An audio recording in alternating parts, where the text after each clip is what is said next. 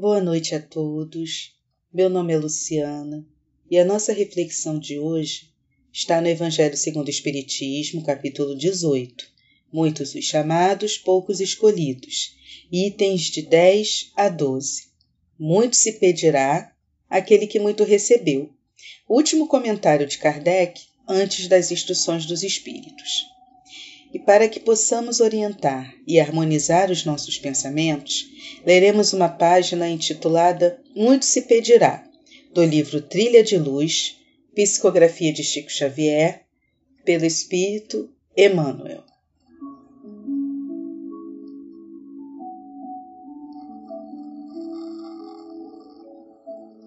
Não nos esqueçamos de que conhecimento superior traduz responsabilidade. Ninguém vive sem contas. Muito se pedirá amanhã do que hoje recebes. Nas bases da vida moram a equanimidade e a justiça. Não amassarás teu pão com a areia do deserto. Não proverás teu cântaro com os detritos do charco. Recolherás o alimento da substância que te recebe carinho e sorverás a água pura da fonte que te merece cuidado. Não jornadeis na terra indiferente ou distraído, como se atravessasses um campo inútil. Não se confia a enxada ao lavrador para a exaltação da ferrugem, nem se entrega a máquina ao operário a fim de que se louve a preguiça. A natureza que sustenta o verme reclama-lhe serviço em favor do solo. A indústria que tece o fio e o embeleza exige-lhe segurança e cooperação. Se aguardamos concurso do verme e do fio, por que haverá o homem de gastar os recursos da terra exonerado de compromissos? E se o cristão recolhe os dons do alto, clareando-se-lhe o discernimento, como não esperar dele a contribuição de amor na sublimação da vida que o cerca? Recebemos as possibilidades do Senhor para doá-las ao mundo em seu nome mais esclarecimento e mais fé significam para nós mais amplas obrigações. Informados hoje quanto à grandeza da vida a estender-se triunfante além da morte, saibamos viver no mundo de conformidade com os princípios redentores que nos felicitam a marcha façamos em torno de nós mais tolerância, mais fraternidade, mais compreensão e mais otimismo, expressando em atos o tesouro de luz que nos brilha na inteligência e o nosso coração estará preparado a enfrentar o grande futuro, vitorioso e feliz, por haver entendido a tempo que muito se pedirá entre os anjos a quem muito recebeu entre as criaturas.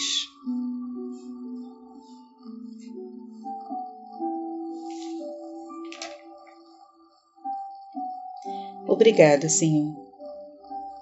Obrigada pela oportunidade de trabalho nesta casa bendita.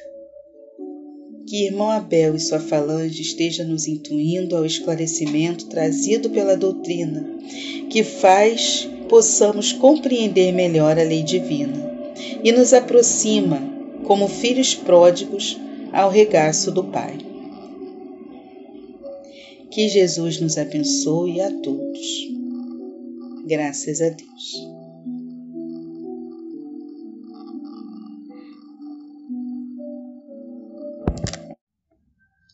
No capítulo 18, muitos são chamados e poucos escolhidos Kardec organiza os textos retirados do Evangelho para nossa melhor compreensão. Inicia com a parábola do festim de bodas, aquela em que o rei, após chamar para participar do banquete os seus convidados e diante da recusa deles, abre o convite a todos, sem distinção. Porém, para permanecerem ao lado do rei, há a necessidade de estar vestido da túnica nupcial, que vem a ser a vivência da lei divina trazida e exemplificada por Jesus. Lembrando que somos todos os convidados. E para que tenhamos a vivência do Evangelho, teremos que passar pela porta estreita, terceiro item desse capítulo, onde Kardec nos esclarece que esse caminho nos leva a abrir mão dos nossos excessos de orgulho, egoísmo e vaidade, nos obrigando a grandes esforços para vencer as nossas más tendências e, consequentemente, realizar nossa transformação moral, desenvolvendo a nossa fé. Não basta conhecer a lei divina, saber capítulos, versículos, trechos evangélicos, citações de Jesus, se não utilizamos tudo isso para nos renovarmos. E é por isso que no item 6, nem todos os que dizem Senhor, Senhor entrarão no reino dos céus, o codificador indaga. Mas de que serve lhe chamarem mestre se não lhe segue os preceitos? E afirma finalizando: só acharemos graça perante ele se praticarmos sinceramente a lei de amor e caridade. Esse retrospecto pelo capítulo mencionado é apenas para que percebamos o quanto de esclarecimento chega até nós. Temos as obras básicas compostas pelo Livro dos Espíritos, Livro dos Médios, Evangelho segundo o Espiritismo, Céu e Inferno e Gênese, temos a Revista Espírita, que nos traz milhares de informações à época. Temos os fundamentos da doutrina, que são a lei divina, que também chegam até nós, nos falando sobre Deus, imortalidade da alma, pluralidade das existências, pluralidade dos mundos, comunicabilidade entre os espíritos. Temos também as obras complementares. Chico Xavier descortinando o mundo espiritual, Divaldo Pereira Franco com a série psicológica de Joana de Ângeles, Dona Ivone descortinando para gente um mundo suicida no plano espiritual. São tantas as informações e os exemplos que nos inspiram. Madre Teresa, Gandhi, Dr. Bezerra, tantos anônimos que conhecemos que estão aí realizando grandes obras. E o que nós estamos fazendo com tudo isso? É assim que iniciamos nossa reflexão sobre esse capítulo, pois muito se pedirá àquele que muito recebeu. E nós começaremos lendo as citações que Kardec coloca no item 10 e no item 11. No item 10, lê-se: O servo que souber da vontade do seu amo e que, entretanto, não estiver pronto e não fizer o que dele queira o amo, será rudemente castigado. Mas aquele que não tenha sabido da vontade e fizer coisas dignas de castigo, menos punido será, pois se pedirá àquele a quem muito se houver dado, e maiores contas serão tomadas a quem mais coisas se haja confiado. Esse trecho se encontra em Lucas. E tem também o trecho que se encontra em João, que é o item 11, onde lê-se: Vim a este mundo para exercer um juízo, a fim de que os que não veem vejam, e os que veem tornem-se cegos. Alguns fariseus que estavam com ele, ouvindo essas palavras, lhe perguntaram: Também nós então somos cegos? Respondeu-lhe Jesus: Se fosseis cegos, não teríeis pecado. Mas agora dizeis que vedes, e é por isso que em vós permanece o vosso pecado. E a explanação de Kardec já começa muito objetiva. Ele nos diz o seguinte: principalmente ao ensino dos espíritos é que estas máximas se aplicam. Quem quer que conheça os preceitos do Cristo e não os pratique, é certamente culpado.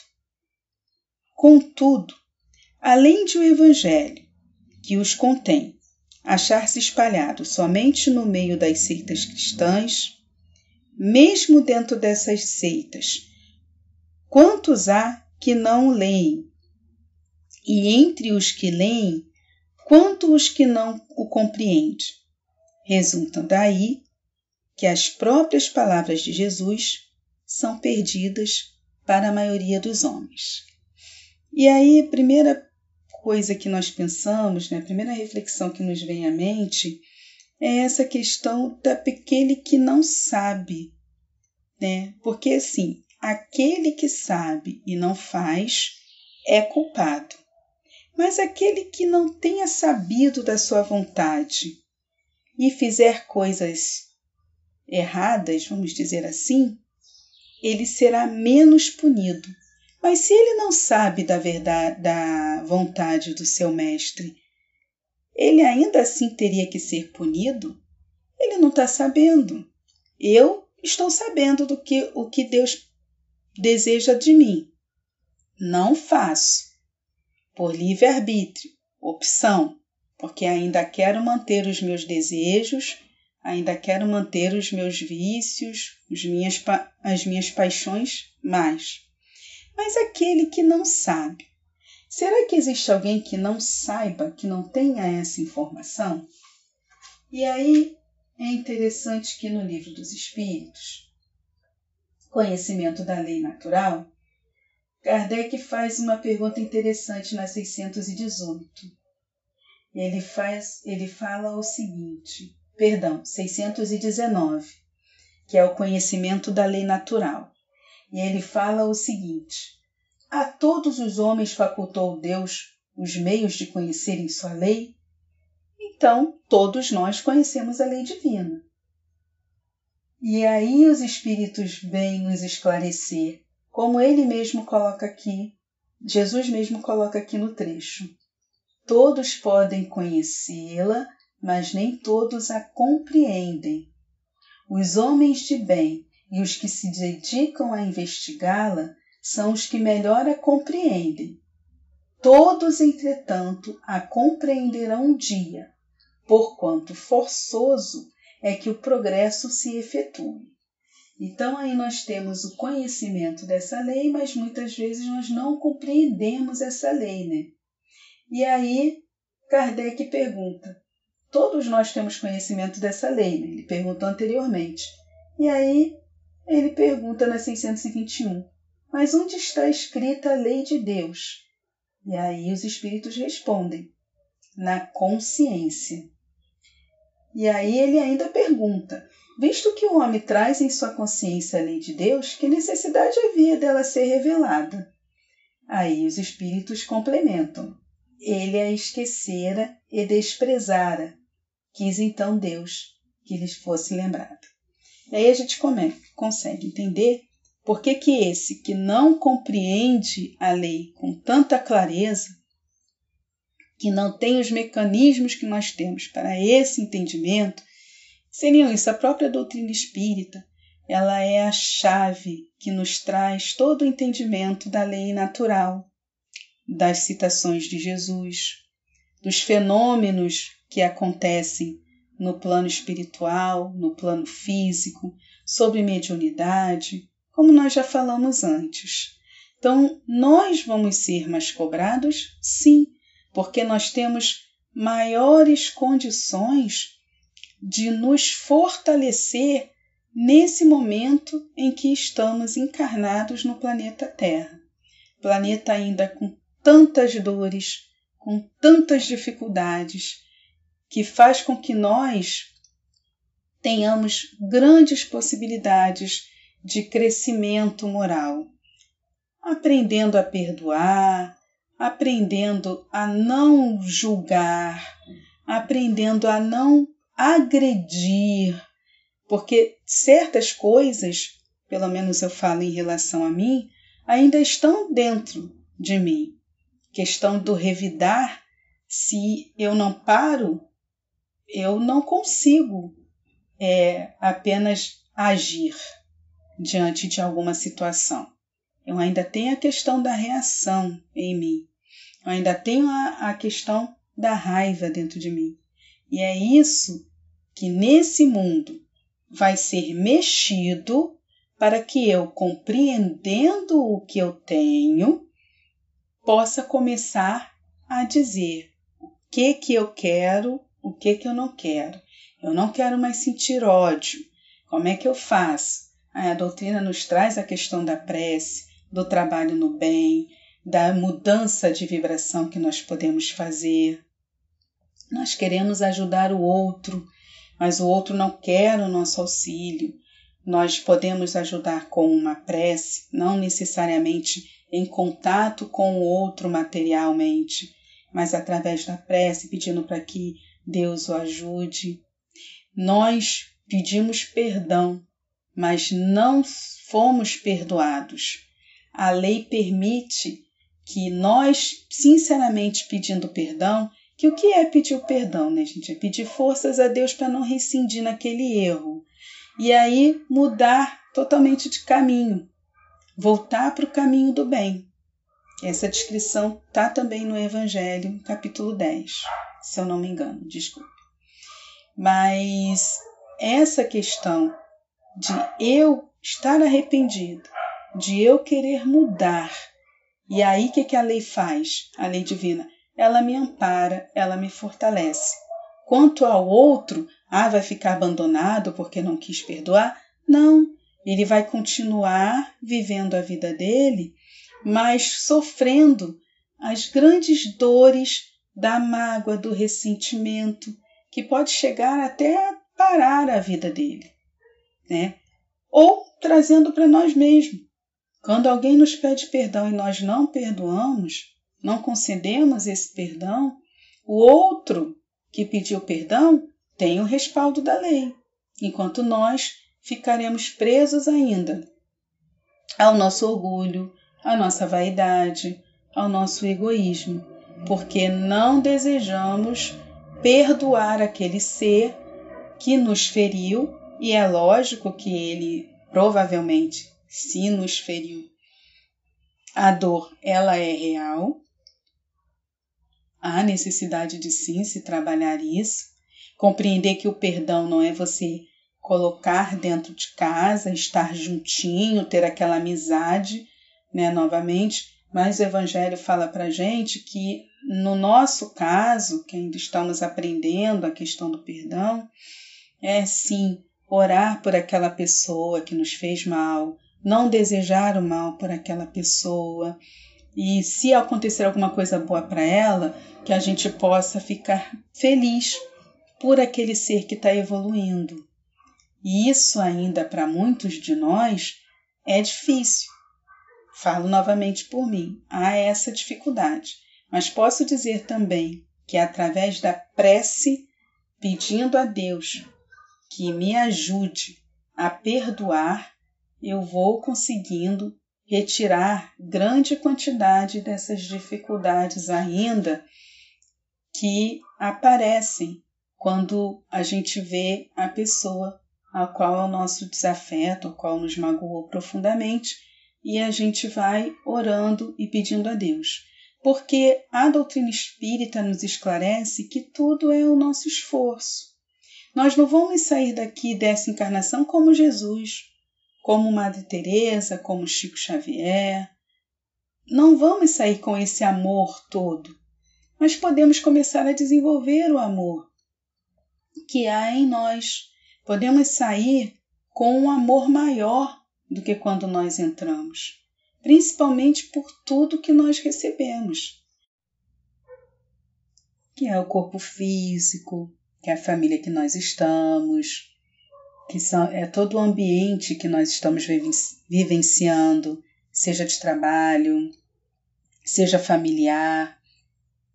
Porque o Kardec diz nesse capítulo mesmo lá no meio, no meio do, do item 12, ele fala: aquele, portanto, que não aproveita essas máximas para melhorar-se, que as admira como coisas interessantes e curiosas, sem que lhe toque o coração, que não se torna nem menos vão, nem menos orgulhoso, nem menos egoísta, nem menos apegado aos bens materiais, nem melhor para com seu próximo, mais culpado é, porque mais meios tem de conhecer a verdade. E isso é uma verdade. Nós temos meios de compreender como a vida se processa, o que Deus quer de cada um de nós, qual a nossa missão. Todos nós temos missões. A gente às vezes entende que a missão é algo grandioso. E a nossa missão pode ser manter a nossa família unida, pode ser manter o nosso trabalho equilibrado, pode ser várias coisas que para a gente pode não parecer, mas que sabemos ser importante para o nosso desenvolvimento. E aí Kardec continua. Os médios que obtêm boas comunicações ainda mais censuráveis são se persistirem no mal, porque muitas vezes escrevem sua própria condenação, e porque se não cegasse o orgulho, reconheceriam que é a eles que se dirigem os espíritos. Então foi muito interessante fazer esse estudo, né? Nesse momento em que eu estou saindo, estou no meio do, do Covid, estou em casa, então eu tive que parar tudo, tive que parar academia, trabalho, curso, para poder ficar deitada ou em repouso, que foi o que o médico orientou, para poder lidar com essa situação. E é interessante que, falando com um amigo meu, ele primeiro me parabenizou por ter entrado na estatística e depois ele me fez uma pergunta interessante: se eu estava aproveitando esse momento para poder pensar para fazer, para poder, desculpa, avaliar a minha vida como espírito imortal eu achei interessante porque realmente eu não, eu ainda estou tanto no processo de me adaptar a essa situação que eu não tive esse pensamento, embora a gente tivesse conversado várias vezes sobre isso. E ele fala que esse momento é para que eu possa estar comigo. Eu não tenho que ir ao trabalho, eu não tenho que ir à academia, eu não tenho que ir para o curso, eu não tenho que ir para o centro espírita, o centro espírita até está indo, vindo, né, aqui em casa. Todos nós estamos aí recebendo as nossas orientações, os nossos passes online, a maioria de nós. Quando dava, eu também iria, ia presencialmente no Leon Denis para assistir a palestra. Então, eu tive que parar tudo. Para quê? Para poder avaliar a minha encarnação. Uma pergunta muito interessante que ele fez é que se eu perecesse hoje, como eu chegaria no plano espiritual? Algo também que eu não pensei. A gente até brincou, né? Eu falei ainda com ele. Eu não vou perecer porque eu não sou um homem de bem, porque no Evangelho tem, né? Se fosse um homem de bem, teria morrido. E a gente brinca sempre muito com isso, é uma brincadeira que a gente faz com o grupo. Mas nesse caso, o que me chamou a atenção foi realmente isso. Como eu estou aproveitando esse momento? Porque eu vou maldizer o momento em que eu estou acolhida, eu estou segura, estou com a minha família, pessoas que cuidam de mim, estou é, conseguindo falar com pessoas que gostam de mim mais distantes, né, através da, da internet, do celular, a gente faz videochamada, a gente conversa um pouquinho.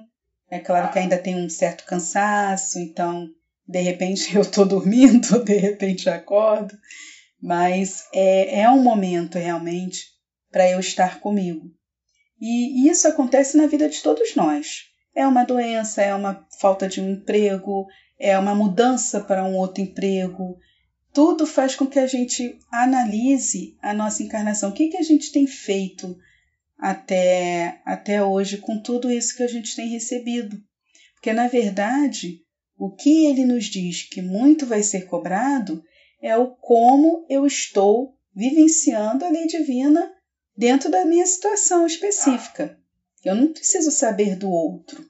Ah, o outro está agindo dessa forma. Não interessa.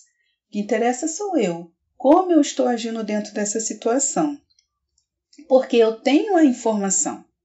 E é por isso que depois, no outro próximo parágrafo, Kardec continua assim: Por essa sentença, se fosseis cegos não teríeis pecados, quis Jesus significar que a culpabilidade está, a culpabilidade, né, está na razão das luzes que a criatura possua. Ora, os fariseus que tinham a pretensão de ser, e eram, com efeito, os mais esclarecidos da sua nação, mais culposos se mostravam aos olhos de Deus do que o povo ignorante. E o mesmo se dá hoje. Então há um cuidado da gente não ser como os fariseus, né? Fariseus modernos. Eu conheço a lei, mas eu faço do meu jeito. Hoje a gente está recebendo essa informação, estamos aqui ouvindo sobre esse estudo para que a gente possa avaliar mesmo, porque só a gente sabe de nós, cada um sabe de si. Então a gente precisa perguntar verdadeiramente e não ter vergonha de dar a resposta correta, porque todos nós estamos em aprendizado. Se a gente conseguir entender, se eu conseguir entender que eu estou agindo como fariseu, e isso me deixar chocada, eu vou fazer o quê? Vou começar a agir de uma maneira diferente, me esforçar para agir de uma maneira diferente. Como eu falei anteriormente, o esforço é que faz com que nós tenhamos esse sucesso, tenhamos esse apoio dos espíritos superiores para que a gente continue fortalecendo a nossa fé, nos, nos transformando e continuando o nosso caminho em direção ao Pai. Então, ele continua ainda mais claro. Aos espíritas, pois muito será pedido, porque muito hão recebido, mas também aos que houverem aproveitado, muito será dado. Não é isso que a gente verifica? Quando a gente começa a trabalhar no bem, a gente começa a receber aquela energia boa, quando a gente começa a se esclarecer, a gente começa a ver que algumas coisas valem a pena, outras coisas não valem, algumas coisas eu derrapo, outras coisas eu já consigo me manter mais firme, e aí consigo apoiar um outro que está na mesma situação que eu, que ainda está chutando o pau da barraca, ou consigo receber do outro, estar mais centrado aquela, aquele exemplo e conseguir me inspirar. A gente sabe que nosso guia e modelo é Jesus, mas nós temos espíritos que nos inspiram, que fazem com que a gente tenha a vontade de ter uma determinada tranquilidade, de ter um, um determinado, é, uma determinada leveza na vida, mas isso tudo é fruto de trabalho.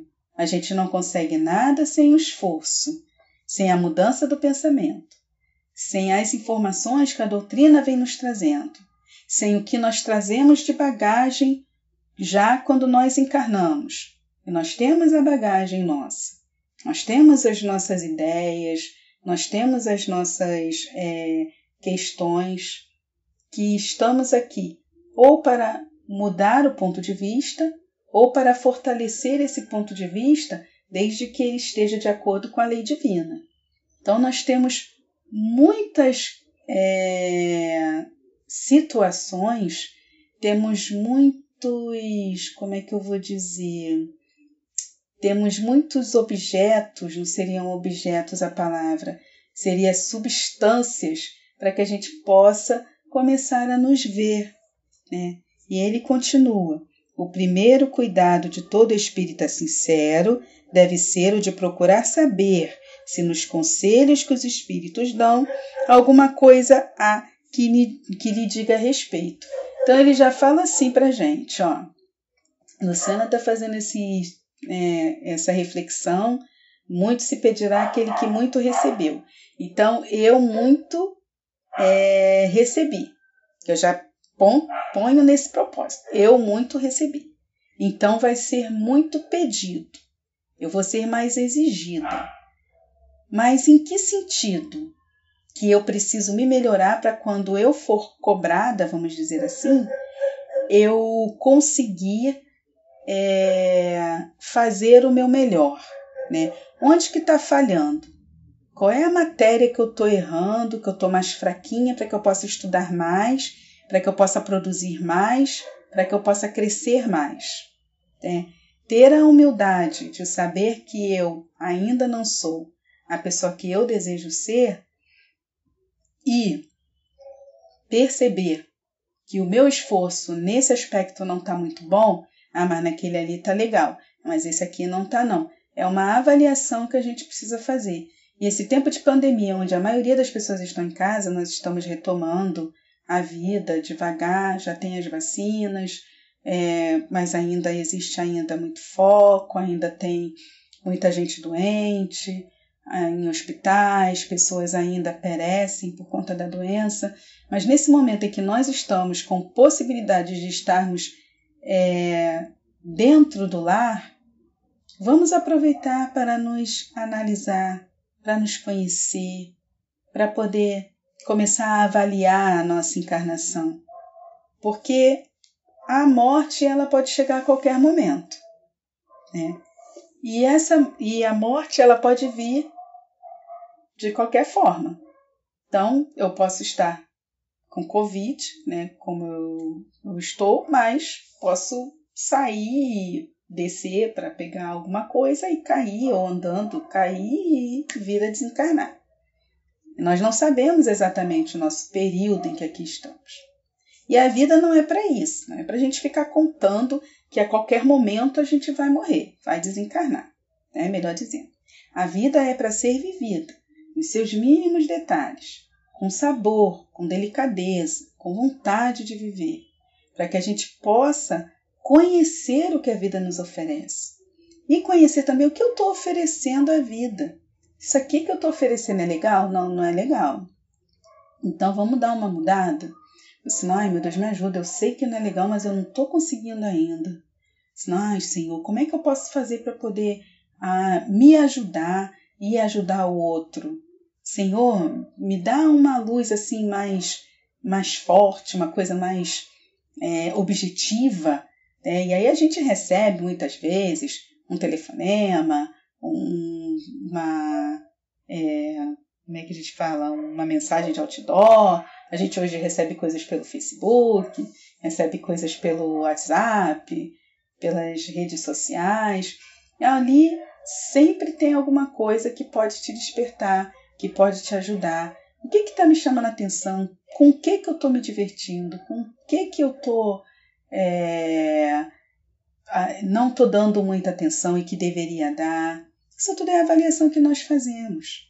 E o muito se pedirá. Aquele que muito recebeu não é uma ameaça, não é uma coisa, um castigo.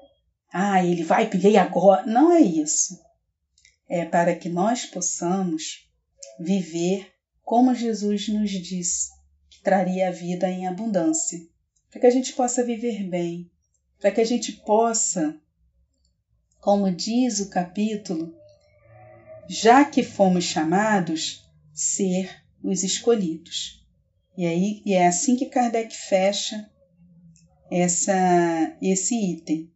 O espiritismo vem multiplicar o número dos chamados pela fé que faculta, multiplicará também o número dos escolhidos. E nós queremos sim ser os escolhidos. Nós queremos estar bem quando nós passarmos para o outro lado.